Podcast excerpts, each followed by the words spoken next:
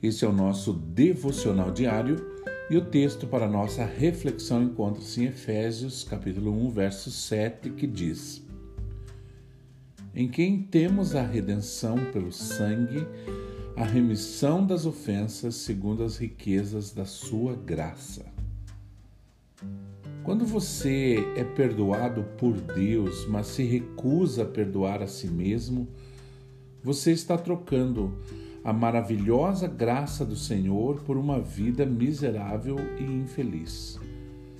Além de adoecer a sua vida espiritual, o seu físico também ficará comprometido.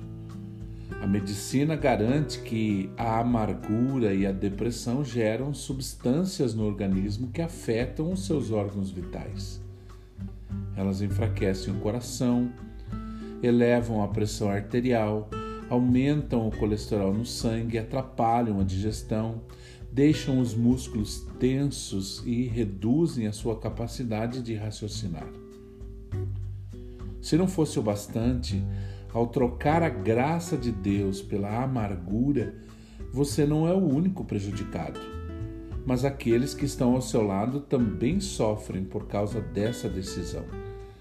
Isso porque, quando você mergulha na culpa, você tende a ser mais crítico e solitário e, consequentemente, menos aberto ao carinho, à amizade e a ser também amigo e carinhoso com as pessoas.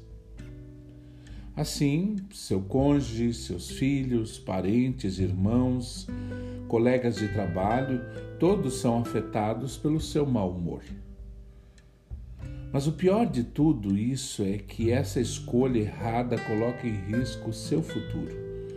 Porque a palavra de Deus diz: tornará a apiedar-se de nós, sujeitará as nossas iniquidades, e tu lançarás todos os seus pecados nas profundezas do mar.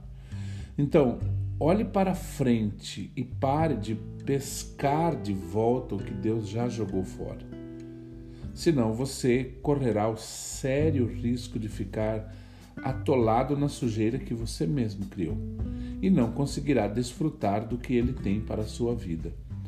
Olha o que o apóstolo Paulo disse: Em quem temos a redenção pelo sangue, a remissão das ofensas, segundo as riquezas da sua graça, que ele fez abundar para conosco em toda sabedoria e prudência Queridos, a sabedoria e a prudência que vêm com o perdão de Deus não servem apenas para te ajudar a superar o seu passado, e sim para te fazer uma pessoa melhor do que você já foi um dia. Que você tenha um excelente dia.